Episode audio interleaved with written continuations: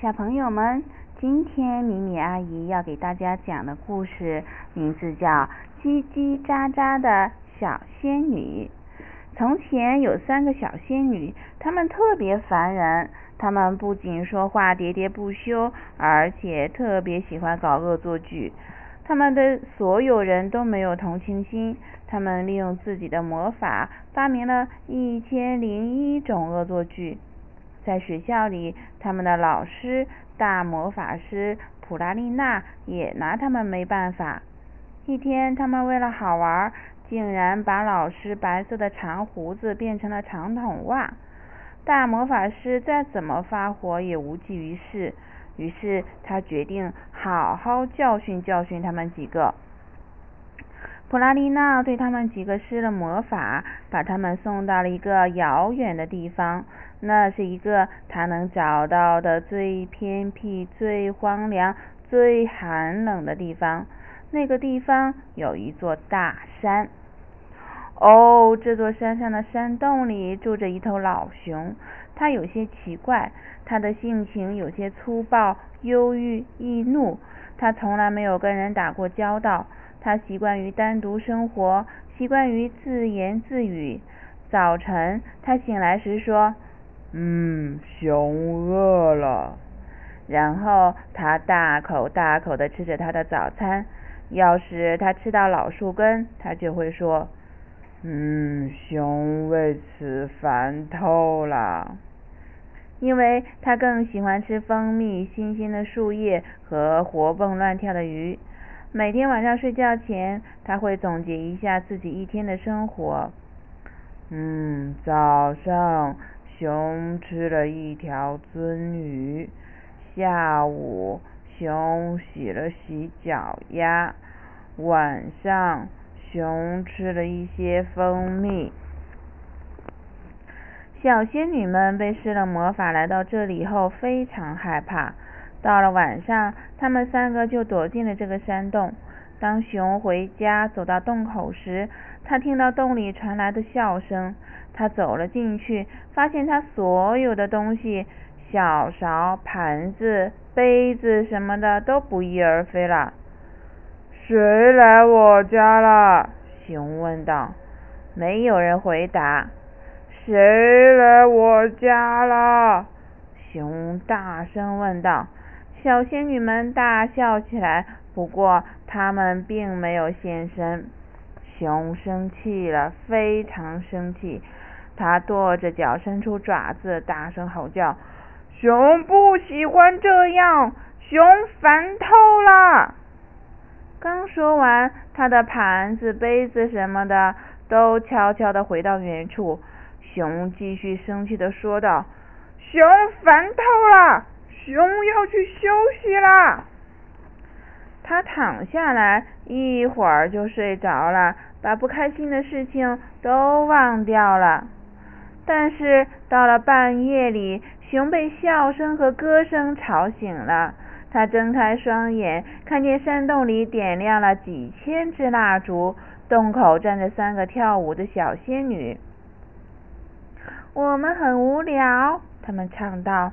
他们的眼睛闪闪发光，脸上露出古怪的笑容。接着，小仙女们又唱道：“我们是仙女，我们正在受罚，我们必须待在这里。”熊想好好睡觉，熊咆哮着说。但是仙女们继续说道：“我们的老师把我们送到这里，以为在这座山上没有其他动物，没想到您住在这里。”这是个多么奇怪的地方啊！一位小仙女说道。熊困了，熊怒吼道。小仙女们把熊的话当成了耳边风。我们玩火烧熊猫怎么样？他们议论着。熊大吼起来。熊烦透了！整个晚上，风使劲的吹着，把野草压得抬不起头来，野兽们都被吓跑了。第二天，熊起床后发现家里已经没什么可吃的东西了。他低声嘟囔着：“熊烦透了。”他决定去钓鱼。当他把一切准备就绪，坐在岩石旁，把双脚浸在水里时，他听见背后有个声音说：“我们到水里去玩玩，怎么样？”小仙女们已经在水里走来走去了。熊嘟囔道：“住嘴，烦人的家伙！鱼都被你们吓走了。”熊需要安静。晚上，熊回到了山洞。他已经忘记了小仙女们的存在，不过小仙女们始终在他身边。他总结了他的一天：熊看见了一条金黄色大鱼，两条小鱼在河里游泳。熊跟着蜂蜜来到了一棵空心的大树旁，舔了舔它们的蜂蜜。熊遇到了一只小鸟，它告诉熊一个秘密。小仙女们竖起了耳朵。夜幕降临了，但是熊还在说。熊看见蚂蚁搬运果子。小仙女们轻轻地走近熊，熊发现了他们，但是他一动不动地继续说。熊听说一只猫头鹰就在附近。你知道它的名字吗？一位好奇好奇心特别强烈的小仙女问道。熊用它的粗嗓子回答：“熊知道住在这里的每个动物的名字。”就这样，小仙女们围在熊的身边，听他讲这座山上其他动物的故事。小仙女们听了很久很久，直到他们的眼睛慢慢闭上。第二天，熊醒来时看到一位老人，他饶有兴致地问熊：“山里的熊，你是怎么让这些小小仙女变得这么乖的？”